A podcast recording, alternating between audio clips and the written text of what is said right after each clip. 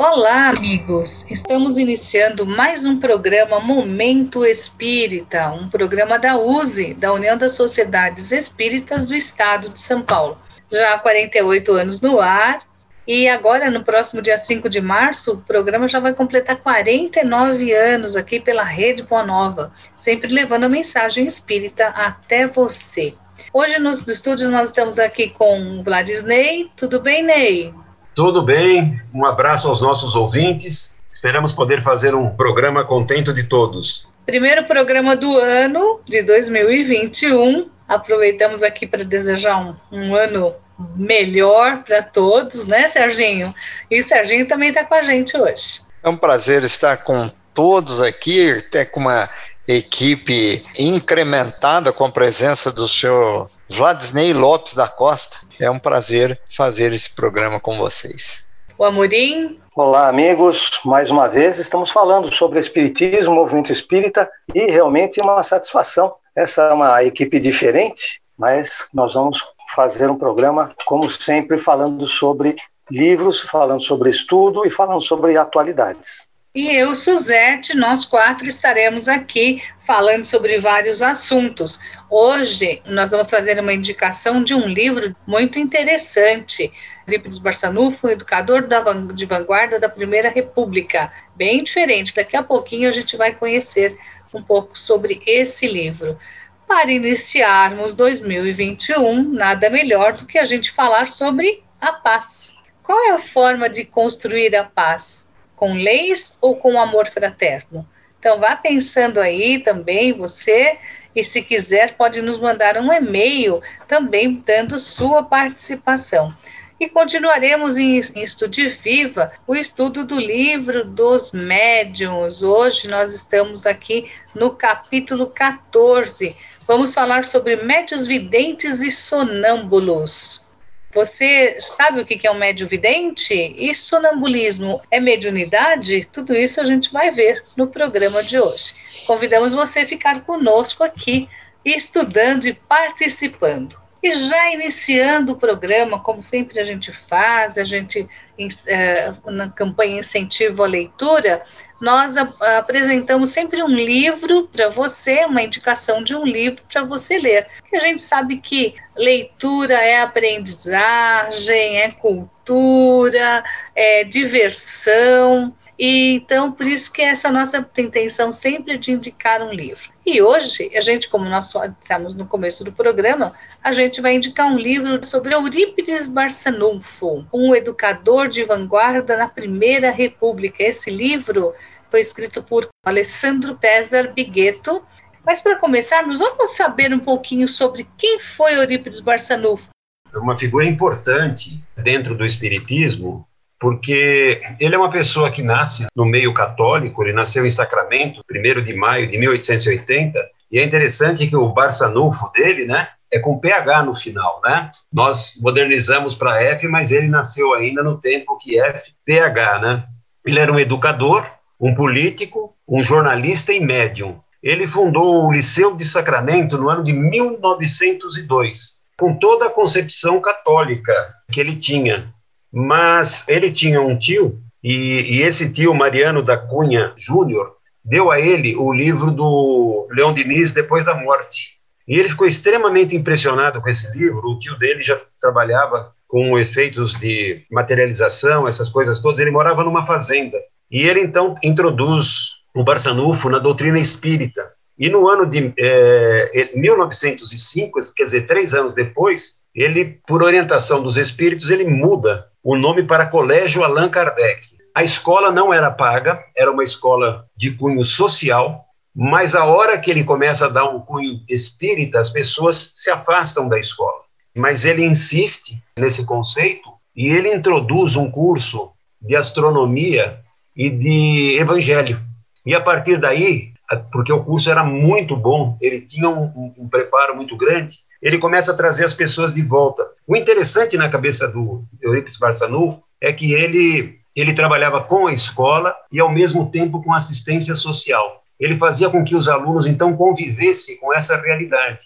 Muitos dos alunos eram crianças pobres, mas eles, para eles perceberem que tinham pessoas muito mais necessitadas. Então ele faz um trabalho extremamente interessante, porque ele não tinha avaliação, a, a escola dele não fazia, ele não fazia avaliação. Ele fazia uma gincana é, em festivais de conhecimento. E quando ele fazia essas gincanas em festival de conhecimento, ele atraía uma quantidade grande de pessoas que vinham de outros estados para conhecer esse novo método de ensino. Então ele não fazia uma avaliação escrita ou aqueles exames que nós que somos mais velhos conhecemos muito bem. E, e o, a coisa mais interessante que tem é que ele acaba falecendo né, no dia 1 de novembro de 1918, vitimado pela gripe espanhola. Ele se dedicava muito à escola, a escola era a vida dele, ele quase morava dentro da escola. E, segundo dizem, ele não tinha uma alimentação, ele era um pouco desregrado na parte de alimentação e essas coisas. E quando a gripe espanhola chega, e, a, e ele é atingido pela gripe espanhola, ele é uma das primeiras vítimas, porque nós estamos falando de 1918, que é logo o início dessa pandemia, que matou mais do que a Primeira Guerra Mundial. Então aí nós temos um pouco do Eurípides Barçanufo, e essa ideia de colégio espírita, ela vem renascer, nós vamos conhecer aí mais para frente, com a fundação do Instituto é, de, de, de, Educação Espírita, né, que infelizmente nós não conseguimos dar o, o, o segmento, mas isso não, não se conseguiu. A escola que ele fundou hoje, na verdade, em Sacramento, ele é um museu. Então, lá tem várias coisas que mostram o tempo de Eurípides Barzanufo. Quem puder e tiver a oportunidade, vale a pena conhecer. Então, é, agora a gente, você contando um pouco a história do Barçanufo, é, a gente vai entender por que, que o Alessandro César Bigueto, que ele é mestre em filosofia, história educação pela Universidade Estadual de Campinas, ele também é professor do ensino infantil e então a gente vai entender um pouco por que ele se interessou, se interessou já está dando para a gente entender, pelo Eurípides Barçanufo, e escreveu esse livro com esse nome, Eurípides Barçanufo, um educador de vanguarda na Primeira República. Amorim, conta para a gente então um pouco sobre a história do livro. Bom, Suzete, esse livro ele tem um aspecto muito interessante que é o fato de que, antes de mais nada, ele é uma dissertação de mestrado, que foi apresentado na Universidade Estadual de Campinas, na Faculdade de Educação, pelo Alessandro Bigueto, tendo como orientador Sérgio Eduardo Montes Castanho. Esse trabalho, esse, essa dissertação de mestrado do Bigueto, é, que ele explica aqui na introdução do livro, tem como objetivo resgatar essa informação toda que foi criada pelo Eurípides Barçanufo, porque ele criou com esse instituto de, de educação, esse instituto de ensino, a escola, o Colégio Allan Kardec, ele criou uma série de procedimentos diferenciados em relação à metodologia educacional da época. Na época, a educação, quanto melhor a qualidade, mais voltada para a elite. E ele fez questão de fazer uma escola de qualidade voltada para as pessoas mais carentes. Também é, ele adotava é, critérios completamente distintos, enquanto a escola normal, a escola comum, é, adotava, além dos exames que o, o já citou, adotava os castigos corporais e uma série de outras coisas, ele tratava exatamente pelo aspecto contrário, pelo respeito ao aluno, pela eh, informação ao aluno de que ele era muito mais do que apenas um corpo, e uma série de questões que, é, aos poucos, se não for tratada, se não for registrada, vai acabar se perdendo. Como existem poucas pessoas que conviveram com Eurípides Barçanufo, tem pouquíssimos alunos remanescentes da escola e, e outros documentos que estão se perdendo. Então, o Alessandro Bigueto resolveu fazer essa pesquisa e apresentar como uma, uma dissertação de mestrado para que ficasse registrado esse trabalho do Eurípides Barçanufo. Então, é um trabalho é, extenso, importante, em que ele faz, inclusive, é, uma análise da situação da educação e da sociedade na época. Ele fala sobre a chegada e o impacto do espiritismo no Brasil e na cultura, quando foi apresentado. É, ele fala sobre as funções que o Eurípides Barçanufo exerceu como político, como educador, e sobre o que era o tempo em que aconteceu tudo isso. Então, é um livro muito interessante, que tem muitas informações, não é um livro muito grande, tem menos de 200 páginas, é um livro muito interessante. Ele fala, por exemplo, sobre a convivência de meninos e meninas, quando na época tudo era separado e o Eurípides Barçanufo compunha as classes mistas. Tudo isso está nesse livro que merece ser lido. Ele é uma publicação da editora Comênios. Às vezes a gente fala aqui de livros antigos, fala livros de Leon Denis, fala de Gabriel Delane, fala de é, Ernesto Bozzano, e nós estamos falando agora de Alessandro Bigueto, que é um, uma pessoa que está é, em nosso movimento atual e que escreveu esse livro muito importante. Amorim, ele, ele também escreveu vários outros livros, inclusive falando sobre a Madre Teresa de Calcutá e outros livros, né? Oi, Sérgio. Não, eu só queria dizer que eu estive lá no, no, no museu, né, onde foi o Colégio Allan Kardec, conversei com o pessoal, só alguns anos atrás, deve ter uns 15 anos atrás, eu, eu acredito. Né, é, até a Alda, nossa companheira, também esteve lá junto comigo. E eu conversei com algumas pessoas, entre esses, essas mudanças que ele fazia, é, que provavelmente é citado no, no livro, ele ele não dava aula no modelo tradicional, todo mundo sentadinho na classe, lá nas cadeirinhas tal, e o professor lá na frente.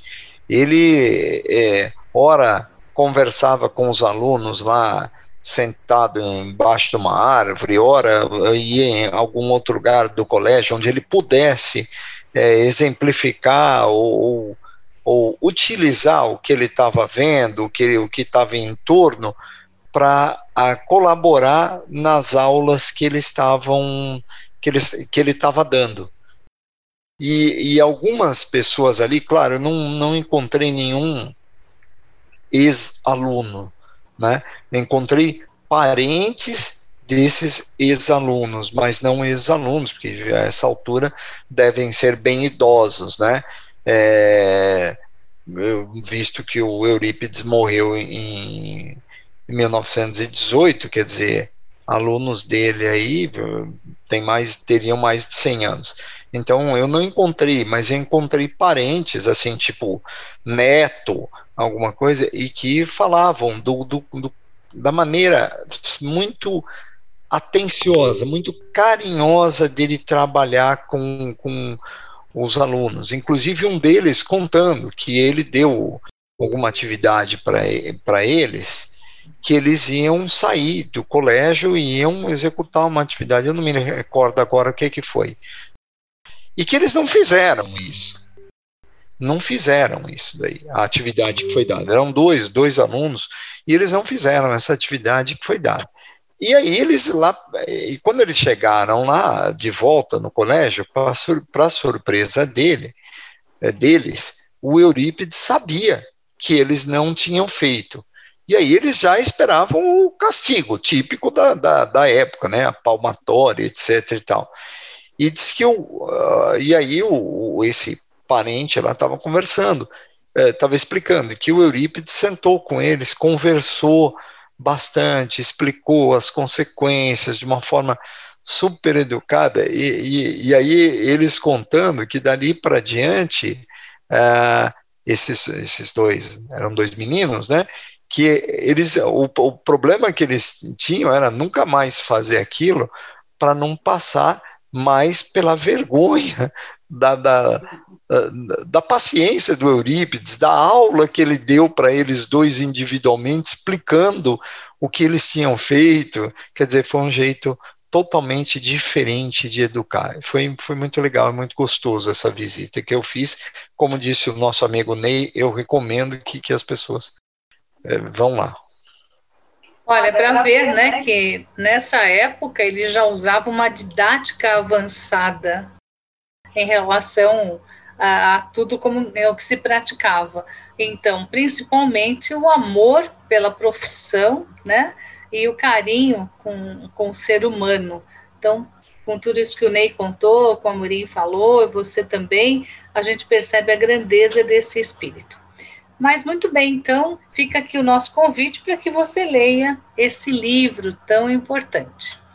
Mas agora nós vamos entrar numa outra sessão que é o Espiritismo hoje, que sempre traz um assunto aqui importante.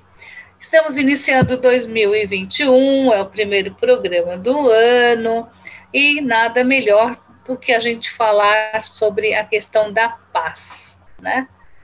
O amor, caminho para a paz. Qual é a forma de construir a paz? Com leis ou com amor fraterno? Então, esse é essa abordagem que nós vamos fazer hoje sobre a questão da paz. A construção da paz, nós sabemos que a construção da paz, ela é um processo onde os conflitos entre as pessoas podem ser tratados de uma maneira construtivas e não violenta para assim promover o um entendimento melhor entre os grupos e sociedades. Mas isso de fato acontece na nossa sociedade atual? Quem quer começar a falar? Primeiro os mais velhos. Vamos lá, seu Vladisney. Tudo bem. Olha, eu me lembro que a primeira vez que eu fui a uma casa espírita, na, na conversa fraterna, a pessoa me disse uma coisa que me marcou. Ele disse: se você quer a paz no mundo, comece por você. Nós temos, às vezes, solução para tudo no mundo, mas para os outros. E não temos para nós. Nós vivemos na procura de leis mais violentas, sabendo que só civilizações bárbaras precisam de leis violentas nós fazemos campanha, geralmente, proibindo as coisas. E uma das coisas que me chamou a atenção na doutrina espírita é que ela não proíbe nada. A doutrina espírita não, não, não te proíbe de nada. Ela te dá as razões por que você não deve fazer as coisas erradas. Esse é o maior conceito, que é uma decisão sua, é o seu livre-arbítrio, é o seu entendimento. Ao longo das nossas encarnações, nós desenvolvemos tremendamente a nossa inteligência. E hoje, nós estamos buscando o desenvolvimento da moral. Os espíritos considerados espíritos puros, eles não são considerados espíritos puros pela sua inteligência, mas eles são considerados espíritos puros pela sua moral, pela evolução moral que esses espíritos têm. O entendimento é que não existe branco, preto, amarelo, vermelho, homem, mulher, brasileiro, francês. Nós somos cidadãos do mundo. Então, esse conceito, o dia que nós tivermos o um entendimento, porque hoje nós reencarnamos num país chamado Brasil, amanhã nós podemos reencarnar em qualquer país, podemos reencarnar na África, podemos reencarnar na Europa.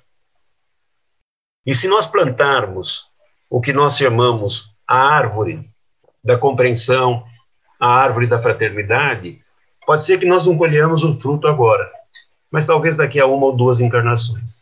Então eu acredito muito, eu, eu, eu tenho visto que o movimento espírita está cheio de gente aí agora colocando é, predicados na doutrina, né? É, o, o, até eu já vi espírita antifascista, né? Então eu falo assim, puxa vida, né? Como é que a pessoa não percebeu que a doutrina é para esclarecer não é para ser contra as coisas, mas é um processo de esclarecimento, nós temos que conversar. Não é um símbolo que nós colocamos na porta da nossa casa que diz o que nós somos, mas são as nossas atitudes. Por isso, eu só acredito na paz quando nós conseguimos implantar a paz em nós mesmos. Posso emendar daqui? Então vamos lá. Pegando o gancho aí do que o, o Ney falou, é, em qualquer situação da nossa, da nossa vida, sempre que nós tentamos o caminho da conversa, da paciência, da educação, nós conseguimos chegar em algum, em algum bom resultado. Pode ser que ele demore tempo, que não seja de hoje para amanhã, mas, mas ele vem, ele sempre vem. Eu, eu, eu me lembro, por mais violento que seja, por mais é, estressante, por mais difícil que seja, isso sempre acontece. Eu, eu tenho até um episódio muito interessante, uma ocasião, nós vínhamos na estrada, e, e era exatamente nessa época que, é, véspera de, de, de, de Natal, de Ano Novo, coisa e tal, e o trânsito estava muito ruim na estrada, muito ruim na estrada. E parado mesmo, parava, andava um pouquinho, parava, e, e nós tínhamos um carro automático, e a minha esposa é, se é, perdeu um pouco a atenção e soltou um pouquinho o pé do freio, e o carro encostou na traseira do carro da frente, e quebrou a lanterna do carro da frente. E era um carro novinho, novinho. O rapaz saiu do carro já do tipo assim: eu vou bater, eu vou quebrar, eu vou esfolar. Eu desci do carro. E ele. Falei: não, tá tudo certo, eu vou pagar. Não, mas eu, não, tá tudo certo, você tem toda a razão. E o meu carro é novo. Sim, e você tem razão.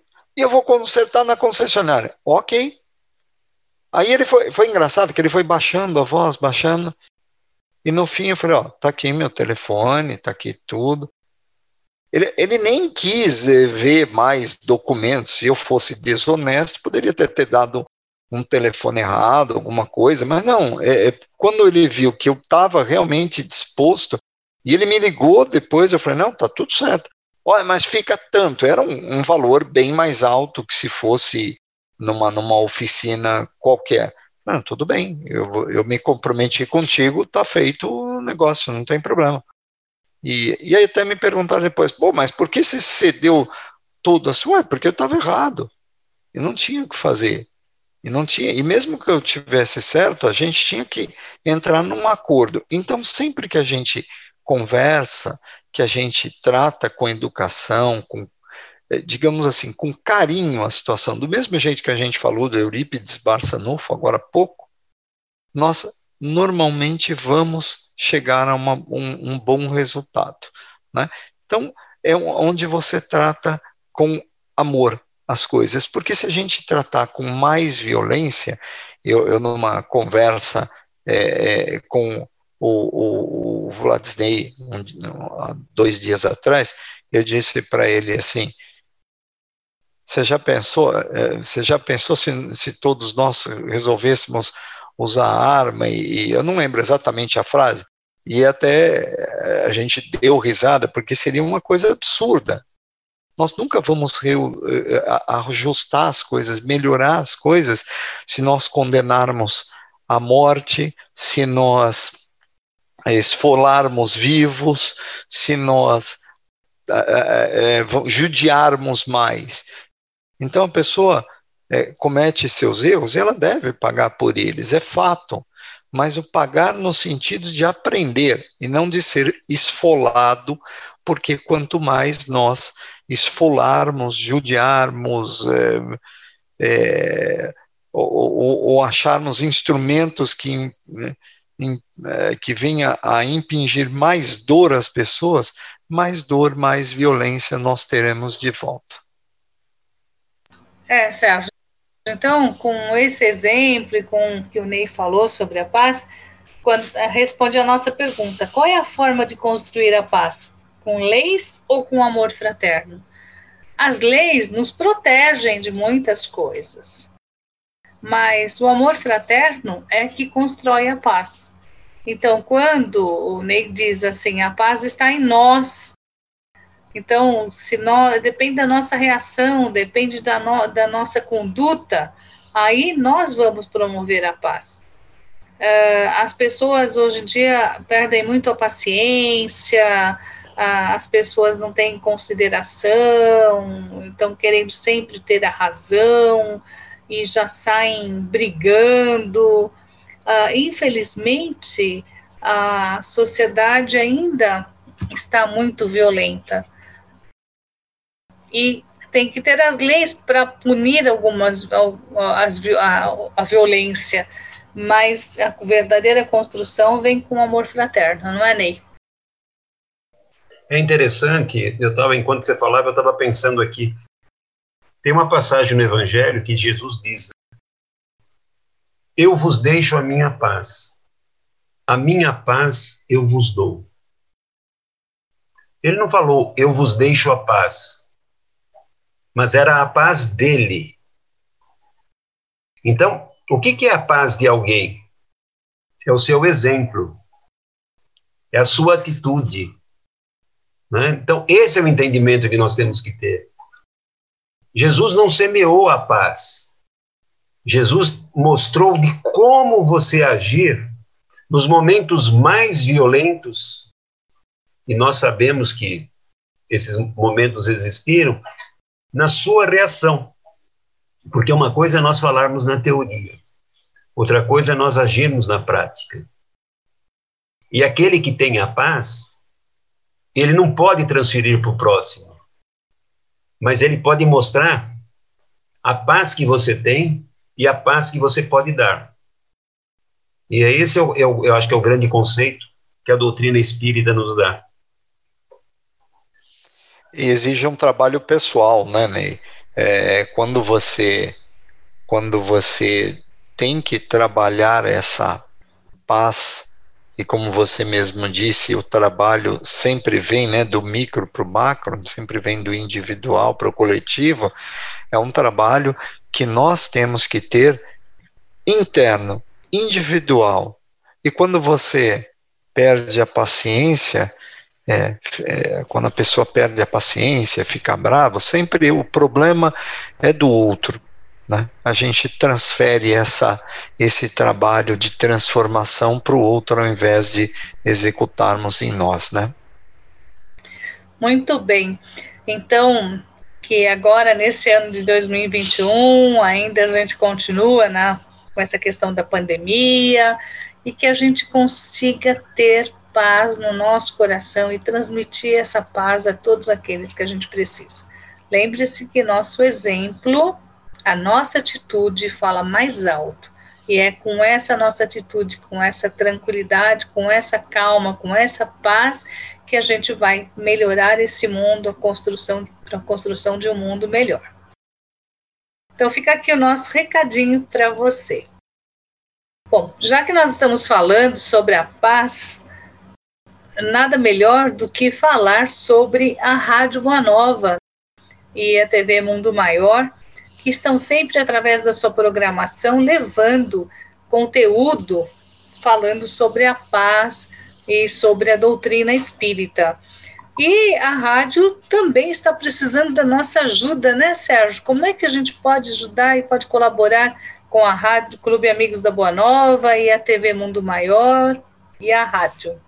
Suzete, é excelente você levantar esse tema, porque é, apesar de sermos espíritos, não neste momento nós não podemos prescindir é, da, do lado material, ou seja, nós temos que dar nossa contribuição econômica, né, para que a rádio e a TV Mundo Maior possam continuar evoluindo, possam ter a sua manutenção. E isso é muito fácil. As pessoas às vezes ficam em dúvida: como é que eu vou fazer? Que, como que eu vou eh, contribuir? De que maneira? Ou será que é uma, um, um valor que eu posso contribuir? Mas é muito simples: é só ligar no 0800 12 018 38 e tem um pessoal lá já muito simpático, habilitado a dar todas as explicações, as, os melhores caminhos para que você é, possa contribuir, para que não também facilite para a própria a Rádio Boa Nova, a TV Mundo Maior, não pagando taxas de boletos. Eles têm todos os caminhos que vão te facilitar e facilitar também para a Rádio Boa Nova e para a TV Mundo Maior. Eu vou repetir o telefone aqui, ó.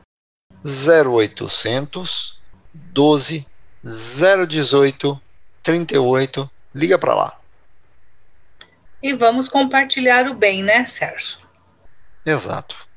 Amorim, nós estamos agora também, vamos falar um pouquinho sobre o momento de união, um pouquinho sobre o site da USE. Agora, em 2021, a USE também já tem várias atividades agendadas, não é?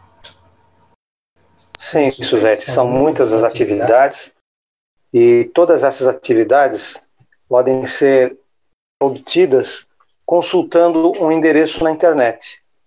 É o endereço da USE, é usesp.org.br. Através desse endereço, nós podemos ter todas as informações sobre o que a USE tem planejado e tem executado também. Nós temos também acesso aos programas Momento Espírita que já foram ao ar.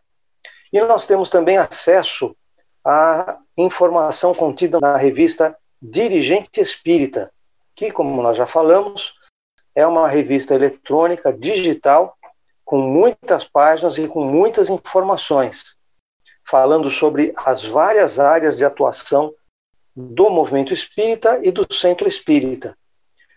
Portanto, acessando usesp.org.br, você que acompanha agora o Momento Espírita tem acesso a uma ampla gama de informações, com as datas de realização de muitos eventos, inscrição para esses eventos, quando for o caso, e também as notícias sobre aqueles eventos que já aconteceram, Suzete. Muito bem, então acesse o site da USE. Vamos repetir qual é o site, Amorim? usesp.org.br. Então fica aqui o nosso convite para você nos visitar e saber tudo o que acontece no movimento espírita. Agora nós vamos entrar na sessão Estude Viva, que é aquela sessão que a gente estuda sempre um livro da codificação. E estamos estudando o livro dos médiuns. E hoje, precisamente, vamos falar sobre um assunto que é, desperta muita curiosidade nas pessoas: são os médiuns videntes. O que são médiuns videntes? São aqueles dotados da faculdade de ver os espíritos mas, Amorim, como é que se dá essa faculdade de ver os espíritos? Como é que é isso? Essa é uma questão muito interessante, porque muitas vezes as pessoas pensam, quando têm essa faculdade, que elas estão enxergando com os olhos. E, na verdade, elas estão tendo uma percepção.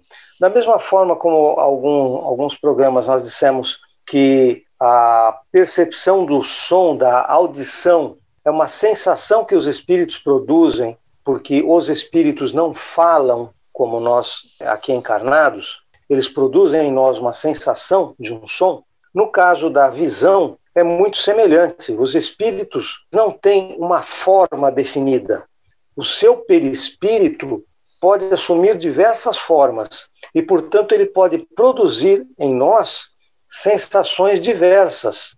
E com isso, eles podem se fazer reconhecer. Eles vão se fazer reconhecer, obviamente, por uma figura, por uma imagem que nós tenhamos em mente. Se um espírito que esteve encarnado em nosso planeta há mil anos atrás e dele temos, por exemplo, um retrato, quando ele se manifestar como aquela figura, ele vai mostrar-se com aquele aspecto, mesmo que ele já tenha tido outras encarnações. E, por outro lado, se ele for se manifestar é, apresentando uma personalidade, uma personalidade mais recente, será essa imagem que ele apresentará. Então, é interessante nós observarmos isso, que, antes de mais nada, não é uma visão com os olhos, porque nós, como espíritos, não enxergamos pelos olhos, nós enxergamos de uma forma geral, nós percebemos o ambiente em torno de nós. Não dá para fazer uma explicação porque o ambiente é diferente. Nós estamos falando em ambiente espiritual, usando como referência o ambiente material. É claro que nós não teremos uma noção exata de como o processo acontece, porque nós estamos aqui limitados pela visão dos olhos. O importante, Amorim, é que nós lembremos sempre, né, que a vidência ela está sempre no, no em vigília. A pessoa está sempre acordada para ter a vidência, porque nós temos vidências quando nós dormimos. Os sonhos também são vidências, mas nós, quando você dorme, você não é um médium vidente. O espírito, você se desdobra, né? E aí as visões do espírito, ele tem essa possibilidade porque ele está trabalhando no mundo espiritual. E, e a vidência, ela não é uma, uma, uma coisa muito fácil, assim, não é muito fácil nós encontrarmos médiums videntes.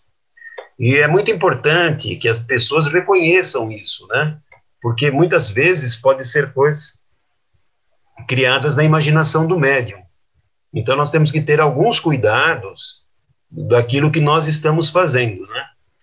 Porque tem uma parte do, do livro dos médiuns, quando ele fala que você tem uma evidência, quando você está próximo do, do desencarne, muitas vezes nós ouvimos aquela pessoa falar que ele está vendo os espíritos.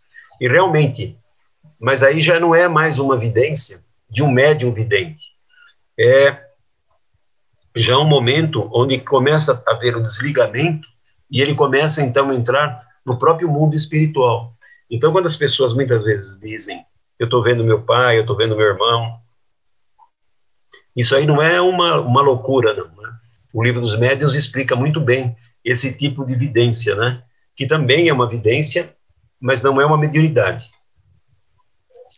É interessante, né, Ney, que no próprio livro dos médiuns, Kardec nos alerta, né, o cuidado que temos que ter em relação à mediunidade da vidência. E o outro ponto importante é que existe alguns médiums, não, não são todos, mas alguns médiums que muitas vezes até se confundem eles acham que eles estão vendo normalmente com os olhos abertos, e aí eles acham, apesar do que explicou a Morinha agora há pouco, que é uma percepção e que os espíritos se fazem visível, o médium algumas vezes alguns médiums se confundem. Eles acham efetivamente que estão vendo e não, não sabem, não conseguem muitas vezes, dependendo, é lógico, da prática, do estudo, do conhecimento. Por isso que é importante o estudo e o conhecimento. Eles confundem os espíritos encarnados e os desencarnados. Interessante isso também. O próprio Kardec ele conta na questão 169 que um dia ele foi assistir uma noite de representação da ópera Oberon, né? E ele foi com um amigo que era vidente. E o amigo descreveu que nos lugares vazios, né, existiam espíritos, e eles ficavam muitas vezes interessados nas conversas que as pessoas estavam fazendo sobre a apresentação. E no próprio palco, ele tinha essa capacidade de verificar. Alguns espíritos até brincavam com os atores, né? É evidente que os atores não percebiam, né? É muito interessante. Eu já li isso daí recentemente. É muito interessante isso. Vale a pena as pessoas lerem atentamente esse caso que o Kardec conta.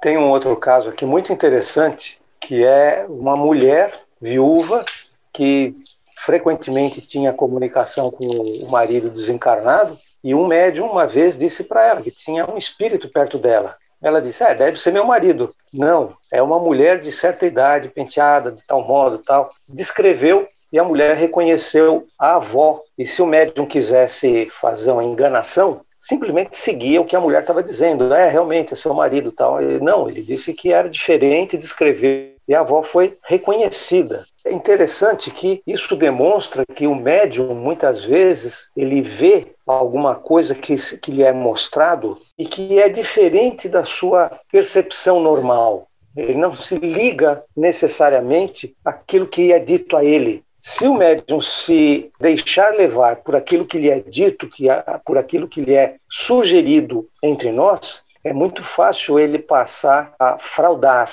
às vezes até inconscientemente. Então é preciso sempre muito critério, muito respeito com relação ao fenômeno.